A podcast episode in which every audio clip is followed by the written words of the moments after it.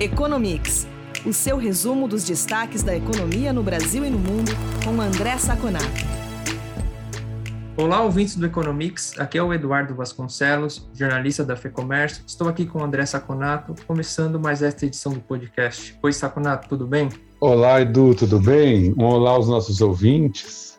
Saconato, nesta quinta-feira, 4 de novembro, quando estamos gravando este podcast, começou o leilão da tecnologia 5G, Além de promover uma conexão de internet mais rápida, a frequência tem a capacidade de impulsionar diversas outras atividades que podem afetar setores da economia.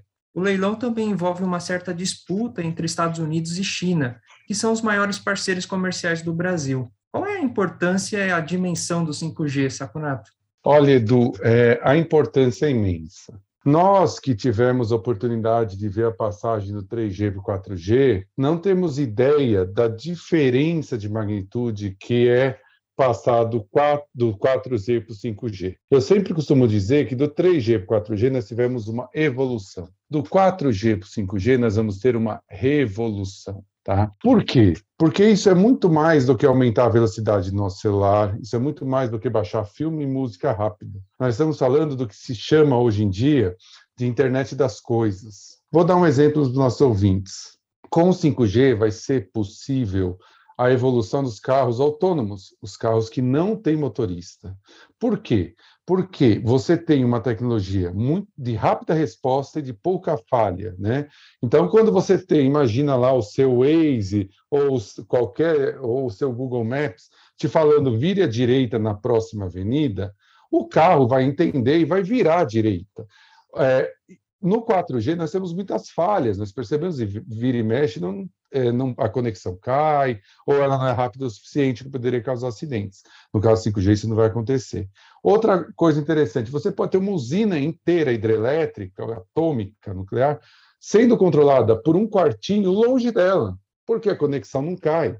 Com os carros autônomos, você tem, por exemplo, as entregas de materiais comprados pela internet no mesmo dia, porque imagina o seguinte: com o 5G é possível que automaticamente uma esteira lá na, na empresa que você comprou já separe o seu produto, já coloque no carro autônomo e entregue para você. Então, assim, a primeira parte da sua questão, você pode mudar muito a economia. Varejo, por exemplo, você vai fazer com que lojas presenciais cada vez mais se tornem showrooms. Você vai lá para ver o produto, para experimentar, para sentir, para ver o material, mas você vai comprar cada vez mais internet. Isso vai permitir que, com, com todas essas eficiências, os preços diminuam, sejam mais acessíveis e que você não precise sair da sua casa para fazer a compra. Isso vai valer também para a experiência com o cliente. As pessoas vão exigir é, cada vez mais qualidade, porque os dados das pessoas vão ser cada vez mais fáceis de coletar e com mais velocidade, baseado no que no, no gosto da pessoa, no que ela gosta, no que ela precisa, as empresas vão ter que fazer um uso racional desses dados. Cada vez menos vai ter espaço para eu acho, talvez, ou é, minha intuição. Tudo vai ser muito racional. É, esse leilão, nós temos que é, falar, foi muito bem feito pelo governo. O modelo de concessão, é, que está, os resultados estão saindo, né? nós estamos vendo que as tradicionais, claro, Vivo, TIM, conseguiram os seus espaços, mas muitos, muitas outras operadoras novas estão entrando. Você está quebrando em regiões. Isso é positivo para a concorrência, mais serviços, mais opções. É, a primeira decisão, quando você falou em relação à China e Estados Unidos, a primeira decisão que o governo tomou é se impedir ou não a Huawei de participar da, do fornecimento de material, não do leilão, do fornecimento de material. O governo permitiu, o que é muito positivo, separando é, é, a rede privada, que nós vamos usar, da rede do governo, que pode ter informações estratégicas. Nessa, talvez ela não possa entrar. Então, assim, é o resultado é positivo, né? Nós temos alguns entraves que vão ser sentidos agora. Por exemplo, para a gente ter uma ideia, é, a antena de, do 5G ela é o tamanho do modem. Ela pode ser colocada na fachada de um prédio, na fachada do supermercado, na fach... numa banca de jornal, em qualquer lugar. Não é igual essa antena que nós vemos de 3, 4 metros, que precisa de um terreno cercado e alugado. toda a legislação do Brasil, quase toda, é feita para esse segundo tipo de antena. Então, assim, não foi resolvido isso essa legislação tem o mínimo sentido quando falamos dessa nova tecnologia. Então, a gente tem ainda alguns entraves a resolver, mas, no geral, foi muito positivo. Vai dar um upgrade para a economia, ainda vai ser muito caro para o consumidor comum, antes de popularizar, mas até julho de 21 nós devemos ter já essa velocidade na maior parte dos capitais. Uma bola dentro do governo. Saconato, a produção industrial caiu 0,4% em setembro, registrando a quarta queda mensal consecutiva de acordo com o IBGE, o setor se encontra 3,2% abaixo do nível pré-pandemia. No trimestre de julho a setembro, houve queda de 1,1% na comparação com o mesmo período de 2020. Qual é a sua análise sobre a conjuntura da indústria nacional? Olha, Edu, o futuro da indústria não é muito promissor. Nós já estamos vendo aquele índice em 12 meses, né, nos últimos 12 meses, que caiu de agosto para setembro de, 7, de crescimento de 7,2 para crescimento de 6,4, obviamente por conta da pandemia, ele deve vir aí para casa dos 5 até o final do ano. Por quê? Porque o cenário não é muito positivo. Preço dos insumos lá em cima, a quebra na cadeia produtiva que nós estamos vendo no mundo inteiro, gerando escassez de borracha, gerando escassez de microchip, agora gerando escassez de magnésio, porque ele é, é, é um produto é, feito com energia intensivo, né? nós estamos com falta de energia no mundo, e o magnésio se faz alumínio, que é, ele tem um efeito de esparramar na, na, em toda a cadeia industrial, porque quase toda ela usa alumínio. E, por outro lado, pelo lado da demanda, o consumidor com emprego ainda ruim, com inflação endividado. Então, assim, a perspectiva é muito negativa, tanto do lado da oferta como do lado da demanda. É, só para a gente ter uma ideia, uma pesquisa do, do consumidor, do Consumer Pulse, né, da TransUnion, mostrou alguns dados que pode reforçar nossa tese do consumidor brasileiro ainda muito preocupado e ainda muito debilitado. Olha, 36% dos pesquisados falaram que no último mês alguém da casa ou da família perdeu emprego. 30% tiveram salário reduzido, 19% tiveram horas cortadas, não estão trabalhando o que gostariam de trabalhar, e 93% estão preocupados com a situação financeira. Né? E só, e só 36% pretendem pegar algum crédito, porque os outros 64 eu acho que não têm condições disso. Então, nós já vimos que as pesquisas da Federação do Comércio de São Paulo mostram que as pessoas são mais endividadas. Então, a perspectiva do consumidor, tirando esse final do ano, que ainda tem 13 terceiro, algum auxílio, etc., para o ano que vem, são muito negativas. Então, você vê um lado da oferta muito complicado, com os preços subindo, cadeias quebradas, briga Estados Unidos e China, e do outro lado, um consumidor sem muita potência para consumir. É, de, devemos ter um cenário bastante difícil para as empresas agora no final de ano, mas principalmente em 2022. Saconato, o Federal Reserve, o Banco Central dos Estados Unidos, oficializou nesta semana as compras de ativos, o que reduz os estímulos à atividade econômica. Como vai ocorrer esse processo quais devem ser os impactos na economia norte-americana? Olha, Edu, para o nosso ouvinte entender, na realidade o que está se fazendo é diminuindo os estímulos. É, é isso que nós estamos ouvindo mesmo. Mesmo com a inflação a 5%, quase o triplo da meta, o Banco Central só resolveu agora diminuir os estímulos. O que, que significa isso? Todo mês ele compra do mercado 120 mil milhões, é, 120 bilhões, desculpa, bilhões de dólares é, de títulos. 80 bilhões de treasuries, ou seja, títulos do governo americano, e 40 bilhões de mortgages, ou seja, títulos do setor imobiliário. Então, são 120 bilhões de dólares todo mês jogado na economia. O que, que, ele vai fazer? Ele vai diminuir a velocidade em 10 bilhões em treasuries e 5 bilhões em títulos imobiliários. Né? Fazendo a conta aqui, como são 80 e 40, se ele diminuir em 10 e 5, ele só vai parar de comprar em 8 meses. Né? Fazendo os 8. Por exemplo, ele está comprando 80 treasuries, 40 de imobiliários agora. No mês que vem, ele vai comprar 70 e 35. No mês seguinte, 60 e 30.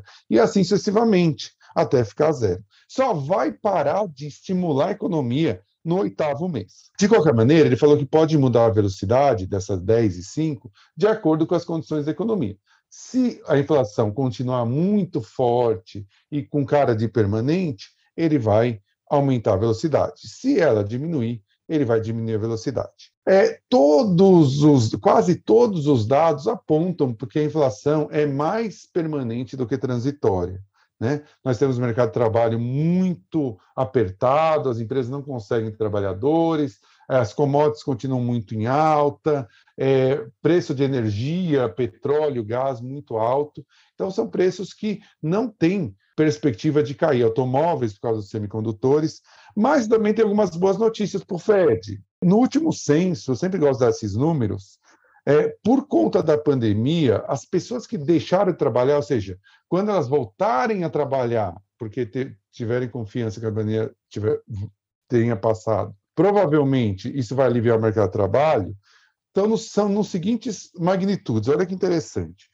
4 milhões de pessoas não estão trabalhando nos Estados Unidos porque estão doentes ou cuidando de doentes com Covid. 5 milhões não estão porque não tem lugar para deixar os filhos, as crianças, creches ou escolas. E 3 milhões por causa de medo, medo de se contaminar. Então, assim, são 12 milhões de pessoas que devem voltar para o mercado de trabalho logo que a pandemia fique mais controlada. Só lembrando que nos Estados Unidos o número de mortes diárias é mais ou menos 5 a 6 vezes mais que o Brasil e o número de casos é 6 a 7 vezes maior. Então, assim, tem tantos fatores positivos como negativos. Na nossa visão, ainda os fatores negativos influenciam mais a inflação. Se tem uma velocidade, se a velocidade mudar, provavelmente vai ser para mais e não para menos. É, embora tardiamente o Fed começa a se mexer para tentar diminuir o risco inflacionário. É muito pouco ainda e devemos ter subida de juros em 2022. Temos que nos preparar por aqui.